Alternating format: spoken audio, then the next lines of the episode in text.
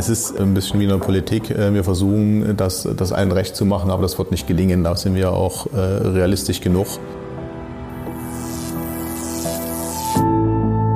Ostbayernring, der Podcast, der Oberfranken und die Oberpfalz elektrisiert. Willkommen zum Podcast Ostbayernring. Mein Name ist Ina Isabel Hafke und als Bürgerreferentin für das Projekt Ostbayernring greife ich all diejenigen Themen auf, die für Sie interessant sind oder die Sie an mich herantragen. Und derzeit befindet sich das Projekt Ostbayernring äh, mitten im Planfeststellungsverfahren und daher haben wir ein neues Format ins Leben gerufen eine Podcast-Folge und in unseren ersten vier Folgen behandeln wir Ihre Einwände und Stellungnahmen, die Sie in das Planfeststellungsverfahren eingebracht haben. Und bevor wir jetzt ähm, ganz tief einsteigen, möchte ich ähm, unseren heutigen Gast begrüßen. Ostbayernring Podcast. Unser Gast heute. Das ist Thomas Erhard Unglaub, der Gesamtprojektleiter des Projekts. Hallo Thomas. Hallo Ina. Und bevor wir ähm, Ihre ganzen Einwände und Stellungnahmen direkt betreffen, möchte ich heute mit Thomas erstmal klären, wie läuft ein Planfeststellungsverfahren überhaupt ab. Und es gibt da Begriffe wie Erörterungstermin, Deckblattänderung. Das ist alles nicht so selbsterklärend und deswegen freue ich mich unheimlich, dass ich Thomas heute bei mir in der Sendung habe und wir ähm, zusammen eben diese ganzen Fragen und auch Begriffe erklären können. Bevor wir jetzt aber ganz tief thematisch einsteigen, möchte ich eben ähm, unseren Gast erstmal vorstellen. Und dafür habe ich drei Fragen mit im Gepäck an Thomas, äh, damit wir dich auch äh, und unsere Zuhörer ein bisschen besser kennenlernen. Und meine erste Frage, Thomas, ist, ähm, du leitest das äh, Team auch ähm, Ostbayernring, nicht nur das Projekt, sondern eben auch das Team und verantwortest ähm, den gesamten Projektfortschritt damit. Und ich möchte eigentlich mal wissen, was begeistert dich an der Arbeit für Tenet und für den Ostbayernring? Ja, also die Begeisterung kommt einfach daher, dass ich mich generell fürs Projektgeschäft, äh, ja, ich, ich liebe das, äh, sowohl im dienstlichen als auch im privaten. Es ist einfach eine schöne Sache, Dinge zu, zu planen, äh, dann zu schauen, wie sie funktionieren, aber dann auch wieder zu reagieren, wenn sie nicht so funktionieren. Und das ist immer so ein Kreislauf, den man wieder von vorne beginnen kann. Und das gefällt mir sehr gut. Und dazu kommt noch, dass ich ja selber aus, aus Thüringen komme und äh, Ostbayernring äh, zwar nicht in Thüringen liegt, aber regional für mich immer noch äh, eine Rolle spielt und das finde ich sehr schön, äh, da ja auch was Regionales mit dabei zu haben. Wie lange befässt du dich denn schon mit der Planung und Genehmigung überhaupt von Energieleitungen? Also der Ostbayernring ist ja jetzt, feiert dieses Jahr Fünfjähriges, aber an, insgesamt das ganze Thema Planung und äh, Genehmigung von Leitungen, wie lange beschäftigst du dich damit? Ja, tatsächlich äh, habe ich mein 20-jähriges Berufsjubiläum äh, dieses Jahr und äh, habe aber schon im Studium mit den ersten äh, Dingen Hochspannungsfreileitung angefangen. Meine Diplomarbeit handelt von Hochspannungsfreileitungen und auch anschließend habe ich im Ingenieurbüro gearbeitet und auch dort mich mit Planung nicht nur Strom, sondern auch Gas beschäftigt und eben seit 2008 dann hier bei der Tenet und äh, zuerst im Offshore-Bereich und seit 2016 dann hier für den Ostbayernring.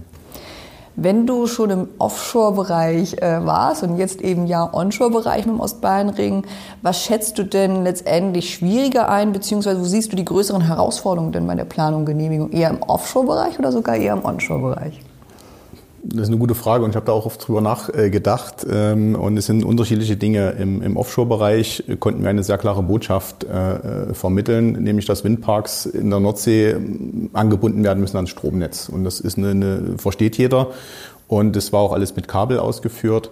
Hier äh, an Land ist es jetzt eine andere Herausforderung. Wir haben ein vermaschtes Netz. Es, äh, es geht um Freileitungen.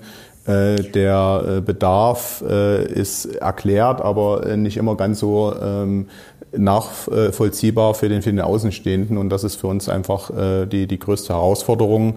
Und ähm, technisch wiederum ist es offshore. Wir sind durchs Weltnaturerbe Wattenmeer, mussten wir lange Bohrungen machen.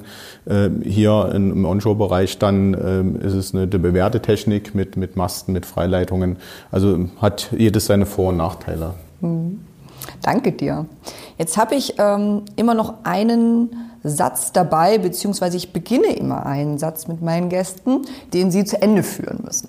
Und für dich habe ich den ersten Teil des Satzes dabei, ähm, mit dem Ostbayernring verbinde ich. Eine tolle Herausforderung für mich persönlich und das gesamte Projektteam. Dankeschön. Bitte. Der Podcast zum Ostbayernring mit Ina Isabel Hafke. Wie angekündigt ist unser übergeordnetes Thema, also das Planfeststellungsverfahren. Und weil das natürlich keine leichte Kost ist, möchte ich das gerne in drei Kapitel aufteilen.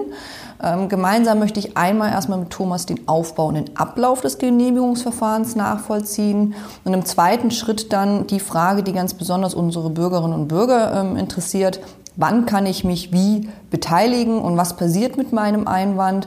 Also greife ich heute das Thema Beteiligungsmöglichkeiten und Kommunikation im Genehmigungsprozess auf und im dritten und als letzten Schritt dann nochmal die Rolle der Behörde und die Rolle von Tenet klären, also wer ist für was Ansprechpartner. Diese drei Themenblöcke haben wir heute für Sie vorbereitet. Ja, der Ostbayernring, der ist ja jetzt, wie wir vorhin schon gesagt haben, fünf Jahre alt. Ähm, es ist nicht nur das Planfeststellungsverfahren, sondern davor ist natürlich auch noch das sogenannte Raumordnungsverfahren vorgelagert, das bereits abgeschlossen ist. Und ich möchte von dir heute wissen, Thomas, ähm, warum braucht es eigentlich diese beiden Genehmigungsschritte und was ist eigentlich der Unterschied dazwischen? Ja, also beim Raumordnungsverfahren, man plant immer vom, vom Großen ins Kleine hinein. Und beim Raumordnungsverfahren geht es erstmal darum, großräumige Varianten äh, zu finden. Und ähm, das Ergebnis ist auch, auch keine, kein, keine Genehmigung, äh, sondern einfach eine Prüfung, ob äh, unsere Planung äh, mit den Zielen der Raumordnung äh, übereinstimmt. Und äh, der Fachbegriff heißt dann landesplanische Beurteilung. Das ist im Prinzip das Ergebnis eines Raumordnungsverfahrens. Und äh, das ähm, Planfeststellungsverfahren im Gegensatz dazu ist das eigentliche Genehmigungsverfahren. Dort erlangt man Baurecht, dort geht es auch um Detailplanung, Detailprüfungen. Und ähm, ja, das ist so der, der grobe Unterschied zwischen diesen beiden äh, Verfahren, in Klammern Genehmigungsverfahren. Jetzt sagst du, ähm, die Leitung soll den Zielen der Raumordnung entsprechen. Was sind denn zum Beispiel Ziele der Raumordnung? Ja, das kann zum Beispiel äh, sein, dass man Bündelung mit anderen Infrastruktur äh, Infrastrukturen hat, Bahn, äh, Autobahn, äh, wobei Bündelung nicht zu verstehen ist, dass äh, das äh, in einer ganz engen Bündelung ist, sondern man scha schaut eben auf Raumordnungsebene und dort ist man in, in, in Maßstäben, äh, jeder, der eine Wanderkarte äh, lesen kann, die ist Maßstab 1 zu 25.000 äh, und auf der Ebene bewegt man sich auch im, im Raumordnungsverfahren. Das heißt, man schaut mit einer sehr gröberen Brille äh, drauf ein Ziel der Raumordnung ist auch, dass man bestimmte Gebiete äh, nicht berührt, zum Beispiel Vorranggebiete für Windenergieanlagen oder äh, Vorranggebiete für Rohstoffgewinnung. Das heißt, wenn jemand einen äh, Kiesabbau hat und den, den erweitern will, das wird bei uns damit abgeprüft, dass wir diesen Zielen dort nicht entgegenstehen. Mhm. Okay. Und wenn jetzt diese landesplanische Beurteilung feststeht, dann wissen wir zwar den groben Leitungsverlauf und haben ja letztendlich eine Linie, ähm, an der wir uns orientieren können. Bloß diese landesplanische Beurteilung ist nicht rechtsverbindlich. Also was bedeutet das und wie kann man sich dann auf diese Linie eigentlich dann nachher verlassen?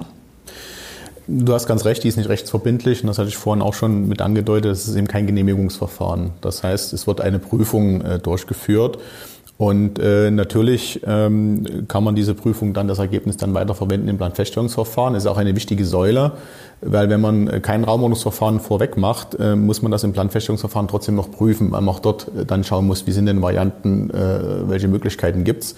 Und wenn man diesen Schritt schon durchgeführt hat im Raumordnungsverfahren, kann man sich darauf beziehen und muss nicht nochmal ganz von vorne äh, sozusagen anfangen. Heißt das auch, kann ich daraus auch Schlussfolgern, dass wenn ich jetzt, ähm, das ist ja durchaus üblich, dass auch im Planfeststellungsverfahren mal noch eine neue Variante dazukommt, dass die Raumordnungsbehörde das durchaus mit begutachten muss noch.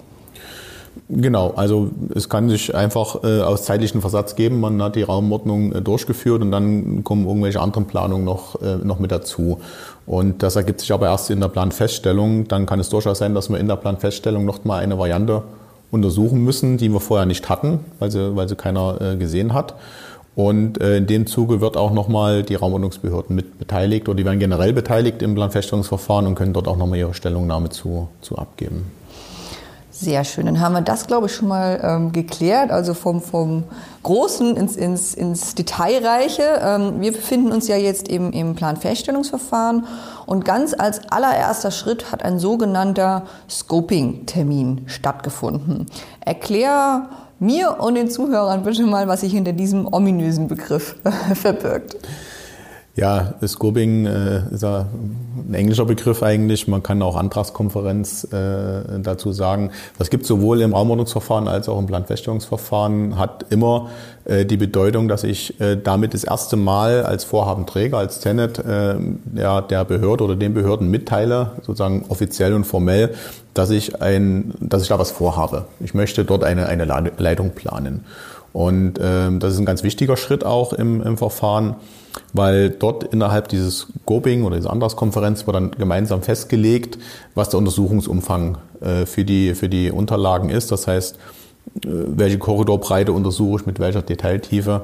Ähm, das ist ähm, das Ziel und das Ergebnis eines Scoping-Termins und ist die Basis für die weiterfolgenden äh, Erstellung der Planfeststellungsunterlagen.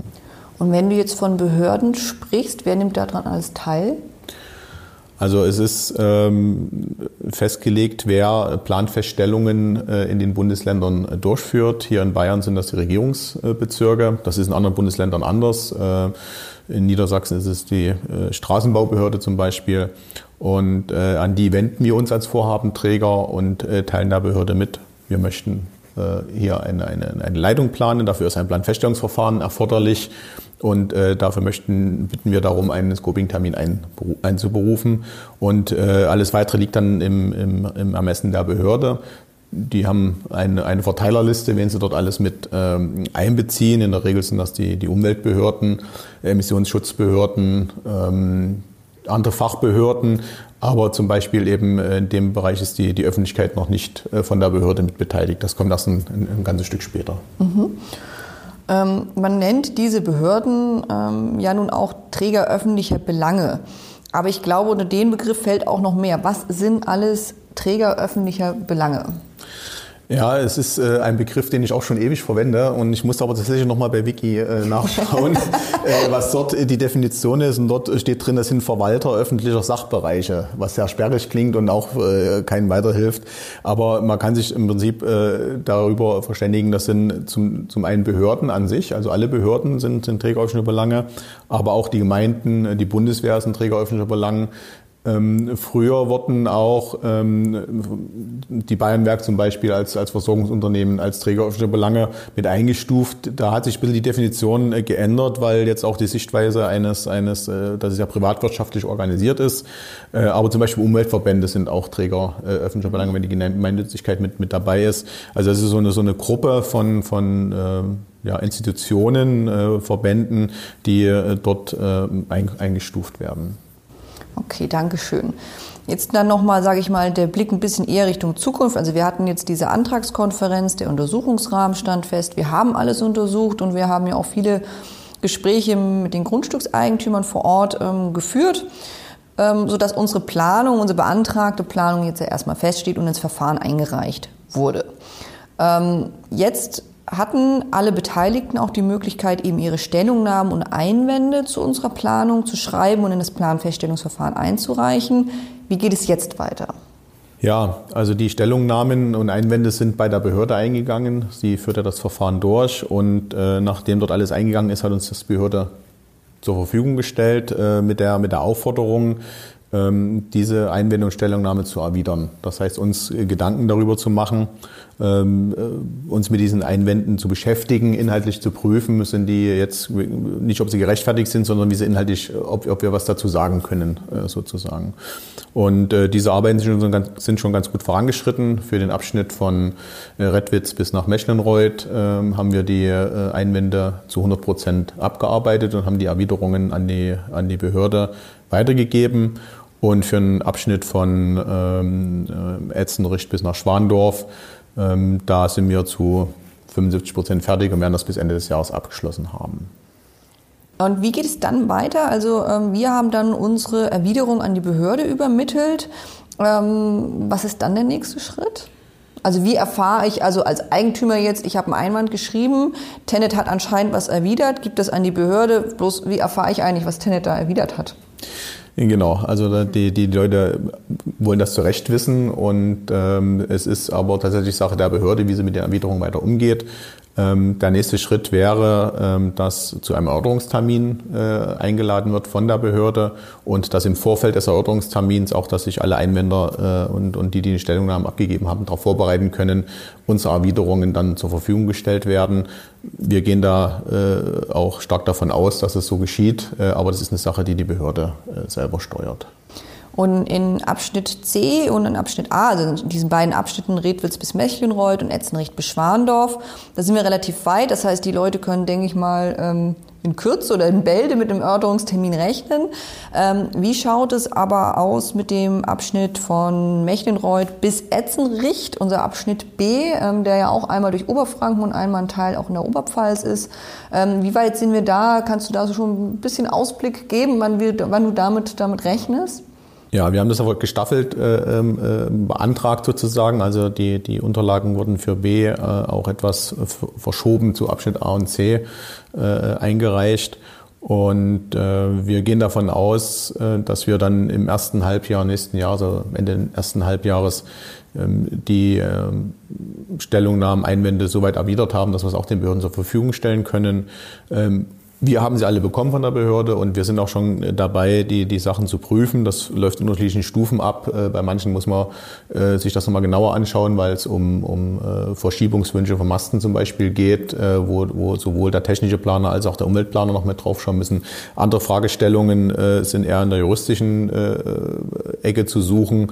Ähm, also das teilen wir soweit auf und ähm, zum Schluss ist der verantwortliche Projektleiter nochmal äh, für, den, für den Genehmigungsabschnitt äh, dabei, das zusammenzufassen und äh, ja, die, die Qualität dazu sichern. Mhm.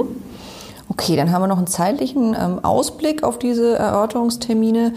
Was kann denn so ein Ergebnis aus einem Erörterungstermin sein? Ja, also das formelle Ergebnis ist ein Protokoll. Das klingt ziemlich profan. Äh, aber es ist tatsächlich so. Und äh, ich würde eher so ein bisschen auf, auf die Ziele vom, vom Erörterungstermin eingehen. Äh, und das ist, dass die, die Einwendungen, die im Verfahrensverlauf, das heißt aus den Antragsunterlagen und aus der Erwiderung, die nicht geklärt werden können. Das sind einfach Punkte offen. Ähm, und die erörtert man nochmal gemeinsam mit der Behörde, mit, den, mit dem Einwender und äh, mit, mit uns in eben diesen Erörterungstermin mit dem Ziel, eine, eine, eine, ja, eine Übereinstimmung zu treffen oder zu, zu, einer Übereinstimmung zu kommen, dass sich dieser Einwand dann irgendwann erledigt hat. Das wäre im Prinzip ein, ein super Ergebnis, wenn äh, alle Einwände und äh, Stellungnahmen, die gekommen sind, sich damit erledigt hätten und äh, die Behörde dann relativ zügig den Beschluss äh, schreiben kann. Ähm, und das ist im Prinzip auch äh, das, was danach passiert. Der, der, Beschluss soll formuliert werden durch die Behörde und da müssen natürlich alle Informationen vorliegen und die Behörde muss in der Lage sein, äh, sich aus den Antragsunterlagen, aus den Stellungnahmen, Erwiderungen ein Gesamtbild zu machen und dann abwägen zu können. Jetzt habe ich so ein bisschen rausgehört, du hast gesagt, es wäre super, wenn das so wäre. Das heißt, du rechnest nicht ganz damit. Nein, es ist äh, wie in der, ein bisschen wie in der Politik. Äh, wir versuchen, das, das allen recht zu machen, aber das wird nicht gelingen. Da sind wir auch äh, realistisch genug äh, und haben Plan Planungserfahrungen äh, aus anderen Projekten, aus eigenen Projekten in der Vergangenheit. Auch unsere Fachplaner bringen die mit. Und es wäre einfach eine Illusion zu sagen, es, es funktioniert, weil die, die Wünsche so stark unterschiedlich sind. Ähm, und äh, wir versuchen dann einen guten Kompromiss zu finden äh, unter allen äh, Bedingungen. Aber wir sind auch sicher, dass es nicht, nicht überall gelingt. Aber ähm, aufgrund der Erfahrung jetzt auch hier gerade beim Ostbayernring aus den, aus den Gesprächen mit den, mit den Grundstückseigentümern, die wir zwischendurch geführt haben, und gerade was Mastverschiebungswünsche angeht, haben wir doch eine ziemlich hohe Trefferquote gehabt und auch nicht jeder hat einen Einwand geschrieben, ähm, so dass wir davon ausgehen, dass doch auch wenn nicht alle sich enorm freuen, wenn, wenn wir da um die Ecke kommen, aber dass zumindest keine, keine Ablehnung dann da ist. Jetzt redet der Planer immer noch, ja, das machen wir dann äh, im Deckblattverfahren oder das fließt in die Deckblattänderung mit ein. Was verbirgt sich hinter diesen Begriffen? Ja, äh, ich habe äh, zu Beginn äh, wurde ich ja gefragt, was, was ich so, so liebe. Äh, und ich sage, das Projektgeschäft, man, man fängt an, plant was und äh, dann merkt man, das funktioniert an einer Stelle nicht und dann muss man umplanen. Und nichts anderes ist auch bei, bei der Planfeststellung. Ähm, es ergeben sich zwangsläufig äh, während des Verfahrens schon Änderungsbedarf, zum Beispiel aus Einwendungen, wenn jemand zu Recht sagt, ihr habt den Mast dort nicht an der richtigen Stelle geplant und wir prüfen das und kommen auch zu dem Schluss, ja, hier, ist, hier, hier gibt es noch Optimierungsmöglichkeiten dann können wir äh, dort äh, eine Änderung einreichen. Und solange das innerhalb des Planfeststellungsverfahrens, das heißt zwischen Antragstellung und Planfeststellungsbeschluss geschieht, spricht man von einer Deckblattänderung. Das heißt, äh, es wird dann kenntlich gemacht in den Antragsunterlagen, das soll geändert werden und das wird dann eingereicht. Auf das Thema kommen wir auch gleich nochmal zu sprechen, ähm, weil es da ja auch darum geht, wie wird sowas dann kommuniziert, wie geht das weiter, aber darauf kommen wir dann im nächsten Themenblock zu sprechen. Ähm, eine abschließende Frage habe ich noch. Ab wann ähm, rechnen wir denn mit dem Planfeststellungsbeschluss? Ab wann oder ab wann kann der auch erfolgen?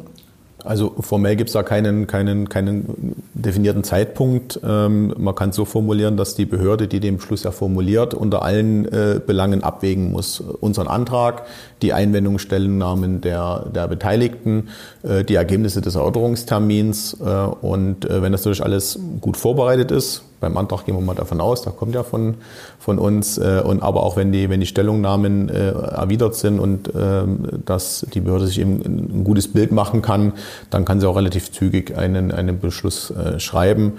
Und ähm, ja, aber einen definierten Zeitraum gibt es nicht dafür. Aber das wird jetzt nicht noch mehrere Jahre dauern nach dem Erdauungstermin. Also wir gehen noch in, in, in durchaus Ende nächsten Jahres äh, davon aus, dass das möglich sein sollte. Okay, super. Für mich und ich hoffe auch für unsere Zuhörer ist der Ablauf des Genehmigungsverfahrens jetzt soweit klar.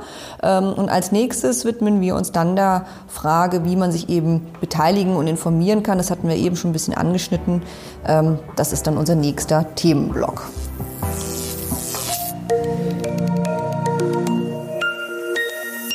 Nächstes Thema Beteiligungsmöglichkeiten und Kommunikation während des Planfeststellungsverfahrens. Wir haben es eben schon angerissen, weil wir es von den Deckblattänderungen und Deckblattverfahren hatten.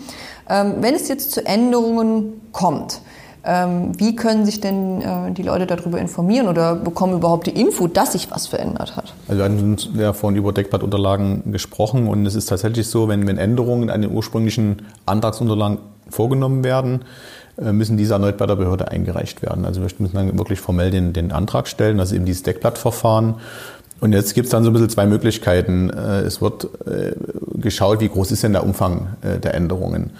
Ähm, wenn auf einer Seite ein, ein Fachbegriff falsch verwendet wurde, der nur einmal korrigiert wird, dann wird man keine erneute öffentliche Auslegung durchführen.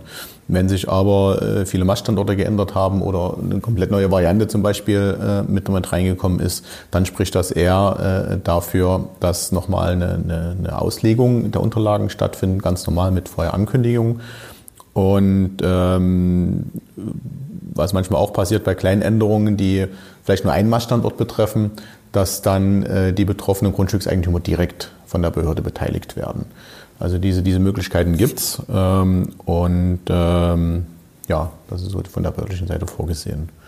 Also das heißt, wenn ich jetzt auch ähm, als Neuer komplett neu betroffen bin durch eine Änderung eben, dann bekomme ich da auf jeden Fall ähm, Bescheid. Genau, also gerade gerade dort, äh, wer noch nie vorher mit der mit der Leitung äh, oder mit dem mit dem mit dem Leitungsverlauf zu tun hatte und jetzt durch äh, eine Änderung im Verfahren dann betroffen ist, wird auf jeden Fall äh, beteiligt und äh, brauchst da keine Sorgen machen, dass er dahinter hintergangen wird, ähm, weil äh, unabhängig äh, von den äh, Beteiligungen, die durch die Behörde äh, durchgeführt werden, äh, haben wir durch ein großes Interesse, die Leute immer mit ins Boot zu nehmen. Und das haben wir schon von Anfang an des Projektes so gemacht und werden das auch in dem äh, Planfeststellungsverfahren weiter durchführen. Und Beteiligung heißt dann auch, ich kann dann schon sagen, ich bin damit nicht einverstanden. Also ich habe dann auch nochmal eine Möglichkeit, ähm, so einen Einwand zu schreiben und wird das dann auch nochmal mündlich erörtert? Also Einwand schreiben auf jeden Fall. Und ähm, dann ähm, hängt es wieder ein bisschen von der Behörde ab, wie groß sind die Änderungen, ob nochmal ein formeller Erörterungstermin äh, notwendig ist oder ob man sich dann auch im direkten Austausch miteinander dann äh, abstimmt. Okay, aber das ist auf jeden Fall, denke ich mal, ähm, für alle da draußen auch sehr beruhigend, dass man nicht einfach übergangen wird. Es ist aber ja auch so, dass Tenet letztendlich ähm, in manchen Bereichen gab es ja schon leichte, kleine, unterschiedliche Varianten, sage ich mal noch, auch im Planfeststellungsverfahren. Und wir haben uns jetzt für einen bestimmten Leitungsverlauf ähm, entschieden, den wir beantragen. Wie läuft eigentlich so ein Abwägungsprozess auch bei uns ähm, ab zwischen diesen ganzen Belangen, die du auch schon angesprochen hast? Also ich habe es, äh, oder vergleiche es mal gern so mit, wir sammeln erstmal alle Informationen, die in dem Bereich, in dem wir die Leitung planen, verfügbar sind. Das geht los mit Vermessungsdaten, dass wir ein genaues Bild der, der Oberfläche äh, bekommen, äh, weil äh, Freileitungen eben gewisse Abstände auch äh, zum Boden ja einhalten müssen. Und äh, das ist, sind, sind Informationen, die wir über Vermessung bekommen. Dann fragen wir alle Träger öffentlicher Belange ab, was es für sonstige Planungen, Infrastrukturen in dem Raum gibt. Ähm, unterirdische Leitungen, Gasleitungen zum Beispiel fragen wir ab.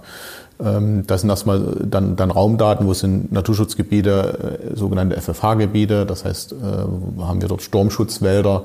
Also alles wird zusammengetragen und äh, übereinander und aus, aus diesem Sammelsurium äh, versuchen dann unsere erfahrenen Planer, sowohl die Umweltplaner als auch technischen Planer, einen bestmöglichen Trassenverlauf hinzubekommen. Und der nächste Schritt, den wir dann meistens haben, ist, wenn wir so einen ersten Entwurf haben, sich auch mit den dann potenziellen äh, Messstandorten, mit den Grundstückseigentümern dort in Verbindung zu setzen, um auch nochmal dort die, die, die Meinungen einzuholen. Äh, Gibt es Verbesserungsoptionen? Ähm, also es ist so, eine, so ein iterativer Prozess, das heißt, wir wiederholen manche Schritte, um eben zu einer bestmöglichen äh, Trasse zu kommen. Jetzt sprechen wir hier, wir ja auch immer von informeller und formeller Beteiligung. Kannst du da nochmal genau aufschlüsseln, was ist eigentlich von Tenet-Seite freiwillig, auf freiwilliger Basis und was ist eigentlich wirklich im Beteiligungsprozess verpflichtend an Kommunikation und Beteiligung? Alles, was Tenet macht, äh, was, was auch viele der, der äh, Zuhörer dann vielleicht schon mitbekommen haben, ist, äh, ist freiwillig. Ähm, verpflichtend ist alles das, was von der Behördenseite kommt. Das heißt, wir haben ein Planfeststellungsverfahren und dort ist zwingend im Gesetz festgeschrieben, dass eine Anhörung durchgeführt werden muss. Und eine Anhörung heißt dann, ich lege den Plan öffentlich aus, dass jeder äh, dort äh, Stellung nehmen kann. Das ist im Prinzip dieses Verpflichtende. Und äh, darüber hinaus ist alles, was von Tenet-Seite passiert, eben äh, auf freiwilliger Basis. Ähm, Jetzt kann man noch kleine Differenzierungen machen, wenn wir zum Beispiel eine Kartierungsarbeiten draußen machen, dann, dann äh, müssen wir das äh, natürlich auch bekannt geben. Das ist jetzt keine in dem Sinne Beteiligung, aber dort informieren wir und, und, und äh, geben bekannt, dass wir dort Arbeiten draußen durchführen. Das kann man jetzt als Beteiligungsverfahren in Klammern oder Anführungsstrichen mal mitnehmen. Das wäre noch verpflichtend, jetzt keine rein freiwillige Basis, aber das führen wir dann auch mit aus. Okay.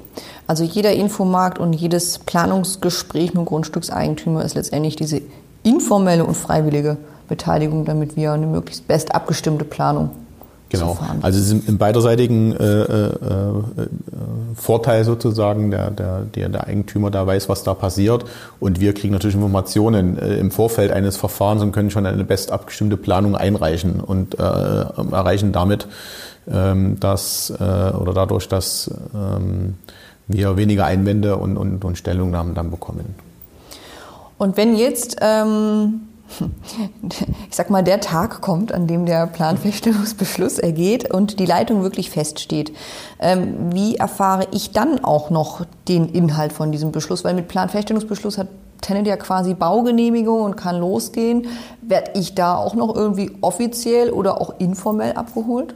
Ja, ähm, ich musste selber noch mal ins bayerische äh, Verwaltungsverfahrensgesetz reinschauen, bin, bin kein Jurist äh, und habe mir noch mal das, die Sachen angeschaut. Also äh, was klar ist, äh, jeder, äh, der äh, betroffen ist von dem Vorhaben, äh, muss auch über den Beschluss informiert werden.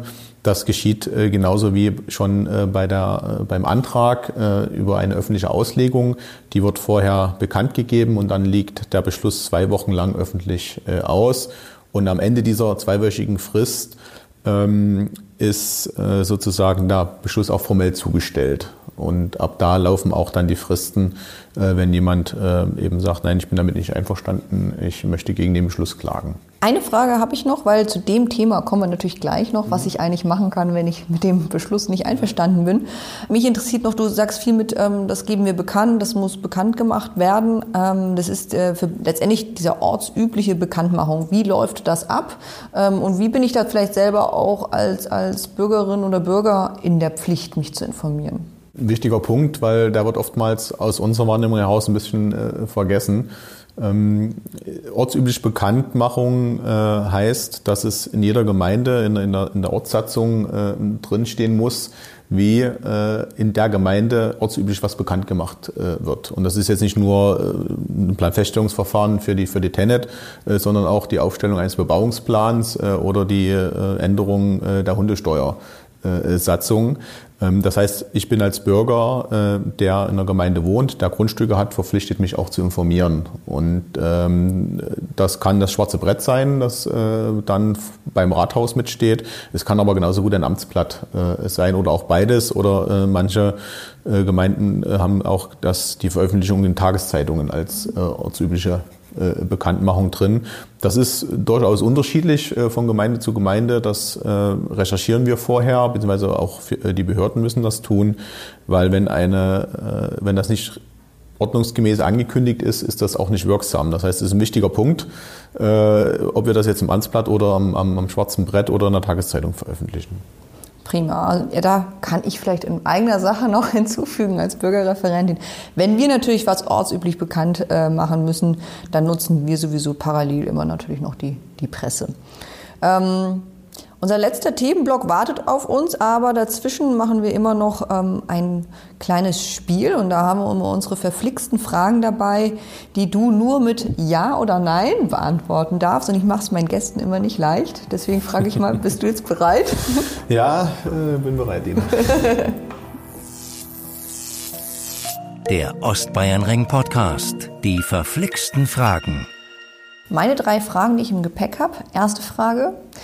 Dieses Jahr wurde ja das Netzausbaubeschleunigungsgesetz novelliert, um unter anderem unsere Genehmigungsverfahren zu beschleunigen. Und ich frage jetzt dich nach deiner persönlichen Meinung, findest du, dass Genehmigungsverfahren für den Netzausbau zu lange dauern? Ja, das äh, finde ich durchaus, ja. Nächste Frage. Ähm, oftmals ähm, bekommen wir auch die Rückmeldung, dass der Naturschutz höher gewichtet wird als das Schutzgut Mensch. Stimmt das? Ein klares Nein. Ein klares Nein.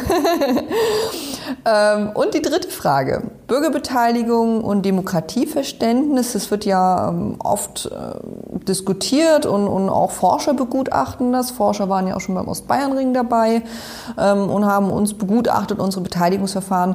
Und jetzt findet deiner Meinung nach im Rahmen des Genehmigungsverfahrens genug Bürgerbeteiligung statt? Ja, finde ich schon. Danke, das waren, glaube ich, keine einfachen Fragen. Ja. Aber vielen Dank für deine Einschätzung, auch deine persönliche Meinung.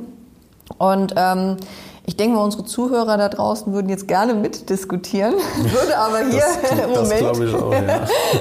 den, den Rahmen sprengen, ähm, weshalb wir uns zu unserem neben, nächsten Themenblock kommen. Und zwar, äh, da beleuchten wir nochmal die verschiedenen Rollen zwischen uns und aber auch ähm, der Behörde, der Planfeststellungsbehörde.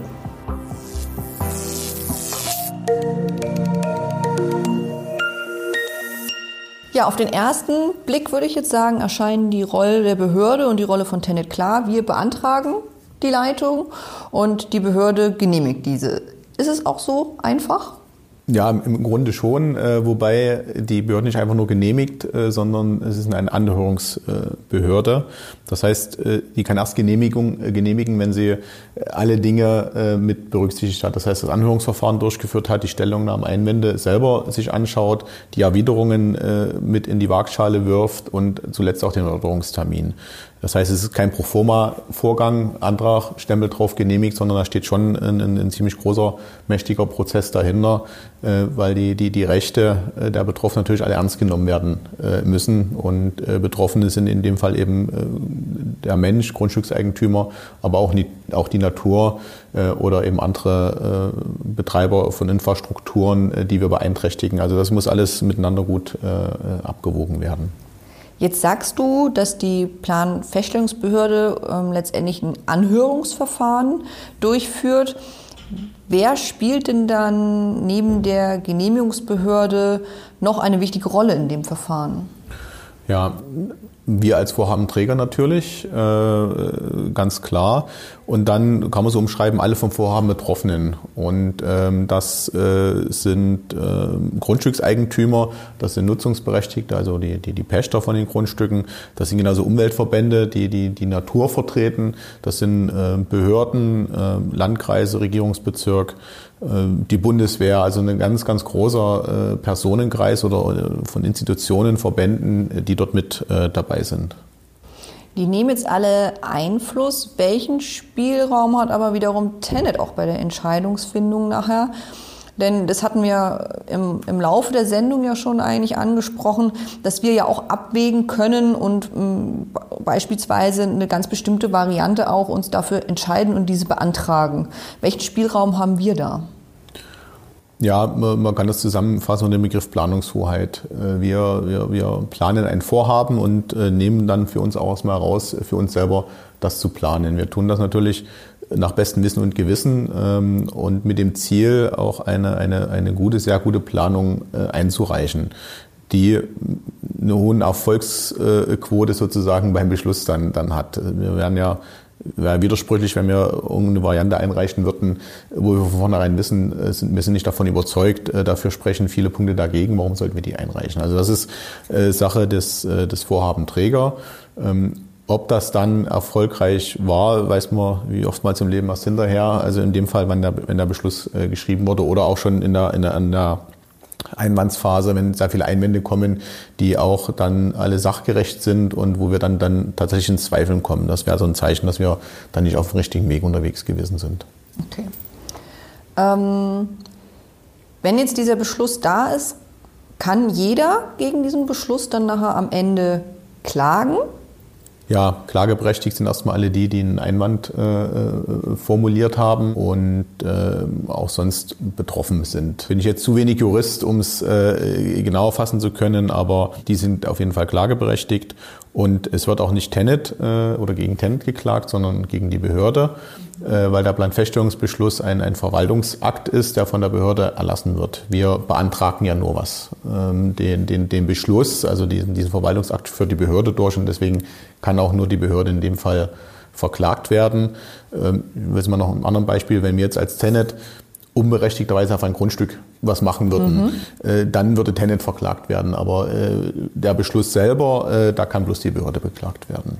Also vielleicht Und, kann man es an den okay. Beispielen dann klar machen. Und was kann ich dann eigentlich nachher genau beklagen? Also wenn ich jetzt, sage ich mal, von Anfang an schon eingebracht habe, dass ich glaube, dass es die Leitung nicht braucht, kann ich das anklagen? Oder was kann ich nachher in diesem Planfeststellungsbeschluss oder worauf kann ich ja dann auch die, die, die Planfeststellungsbehörde beklagen? Das ist, äh, da kann man sehr viel reinnehmen in so eine, so eine Klage. Also da gibt es kein, kein bestimmtes Muster. Ähm, das ist angefangen eben gegen die Notwendigkeit. Äh, wenn ich davon nicht überzeugt bin, äh, dann kann ich gegen äh, grundsätzlich gegen den, den Beschluss klagen, weil die Grundlage, die Notwendigkeit der Leitung einfach nicht gegeben ist.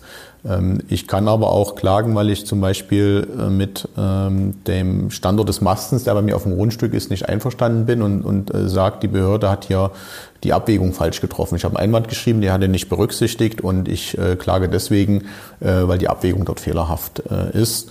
Ähm, ja, das sind so, so die Bandbreite der, der Klagen.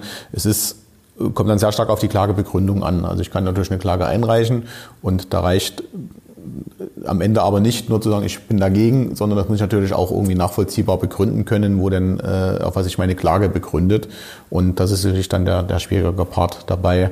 Ähm, aber das äh, sollen dann auch Juristen bewerten. Da kann ich nur so mein, mein, meine Meinung oder mein Wissen als, als Projektleiter dort äh, mitgeben und Erfahrung aus vielen Planungsverfahren, das schon, ja.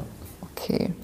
Und jetzt ähm, habe ich das, denke ich mal, so verstanden, dass man natürlich erst nach, also jetzt noch nicht klagen kann, sondern wenn erst nach Planfeststellungsbeschluss. Gibt es da denn auch Fristen, wie bei so vielem, wie wir es auch bei unseren Einwänden und Stellungnahmen haben, gibt es da auch Fristen zu beachten? Ja, also das ist wie bei jedem Verwaltungsakt, äh, gibt es auch Fristen für, für, für, für Klagen. Ähm, da ist aber auch jedes, jedes Mal ein Rechtsbehelf mit äh, auf äh, dem Beschluss hinten drauf, auf der letzten Seite meistens. Und es geht dann immer so, dass äh, der Planfeststellungsbeschluss öffentlich ausgelegt wird. Das wird vorher öffentlich angekündigt. Das Thema hatten wir vorhin, äh, auch von Ort zu Ort unterschiedlich. Und dann liegt der zwei Wochen lang öffentlich aus. Und äh, wenn diese zwei Wochen abgelaufen sind, dann gilt er förmlich als zugestellt. Das heißt, wie wenn ich ihn persönlich bekommen hätte. Und ab da laufen dann, laufen dann auch die, die Fristen äh, und eben auch die Rechtsbehelfsfrist. Und äh, die ist dann einen Monat äh, nach eben der förmlichen Zustellung. Heißt, am Ende der Auslegungsfrist beginnt die Klagefrist. Mhm. Okay. Ist das soweit? Äh, ja. Also ist, äh, man muss es aufschreiben oder mal, äh, mal hinzeichnen.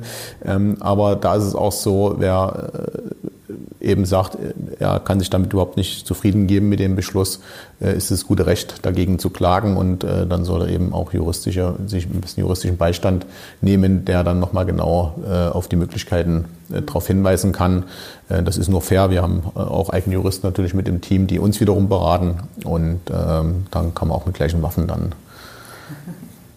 Wort kämpfen will ich jetzt nicht Wund nehmen, aber es ist, also, es ist, ist kein Kampf. Ähm, ist ja manchmal so, da kommen wir nicht zueinander und äh, dann sollten zumindest auf beiden Seiten auf gleichem Niveau unterwegs sein. Ja. Letzte Frage noch. Ähm, an welches Gericht muss man sich dann wenden? Da gab es vor mehreren Jahren, ich weiß gar nicht mehr wann, eine Änderung im Energiewirtschaftsgesetz, was für uns die Grundlage für die, für die oder eine der Grundlagen ist, dass äh, die Instanzen dort abgekürzt wurden. Es gibt bloß eine, äh, die einzige und letzte sozusagen, das ist das Bundesverwaltungsgericht in Leipzig. Mhm. Das heißt, die Klage muss dann dort direkt eingereicht werden. Vielen Dank ähm, für deine wirklich offenen äh, Antworten. Ähm, ich denke mal, dass es den, den Zuhörern draußen viel gebracht hat ähm, und wir einen ordentlichen Einblick gebracht haben. Deswegen wirklich nochmal danke für deine Zeit. Ja, bedanke mich auch für die Möglichkeit, in so einem neuen Format hier mal äh, die Sachen rüberzubringen und würde mich freuen, äh, wenn dann durchaus Reaktionen drauf kommen und bin auch ganz gespannt drauf. Der Ostbayernring Podcast. Die Gretchenfrage. Zum Abschluss habe ich immer noch eine Frage im Gepäck, die ich jedem Gast stelle, die ähm, Ostbayernring-Gretchenfrage sozusagen. Und zwar möchte ich wissen, welche Planungssituation du entlang des Ostbayernrings für dich selbst so als die herausforderndste empfindest. Und warum natürlich. Ja, ist ein ziemlich von der Strecke ein langes Projekt, 185 Kilometer, aber das, was, was äh, mir so präsent ist, und da haben wir uns auch schon gesprochen über Varianten, dass es, dass es manchmal bei, bei Varianten, die man ausarbeitet, äh, sehr knapp zugeht äh, und die, die Unterschiede nicht so riesengroß sind. Und dann überlegt man sich natürlich, ähm, was spricht für die eine, was für die andere Variante und kommt dann auch zum Ergebnis. Hinter dem stehen wir dann auch. Aber es ist dann äh, ganz spannend mal äh, zu erleben, wie das dann ausgeht.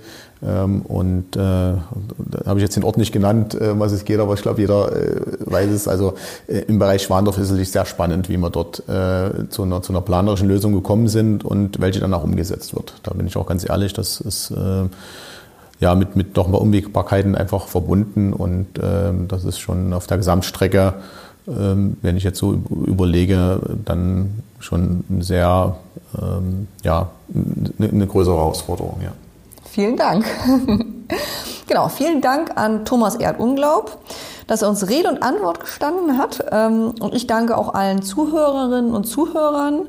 Und wir melden uns mit unserer nächsten Sendung wieder. Und darin geht es um die technische Umsetzungsmöglichkeiten beim Ostbayernring. Da habe ich den Gunnar Heinitz, unseren Projektleiter Planung und Genehmigung, eingeladen. Und Sie dürfen höchst gespannt sein. Ostbayernring, der Podcast, der Oberfranken und die Oberpfalz elektrisiert. Vielen Dank fürs Zuhören. Mehr Informationen zum Projekt finden Sie auf unserem Projektblog oder unter ostbayernring.de. Bei Fragen und Anregungen schreiben Sie uns unter ostbayernring at tenet.eu.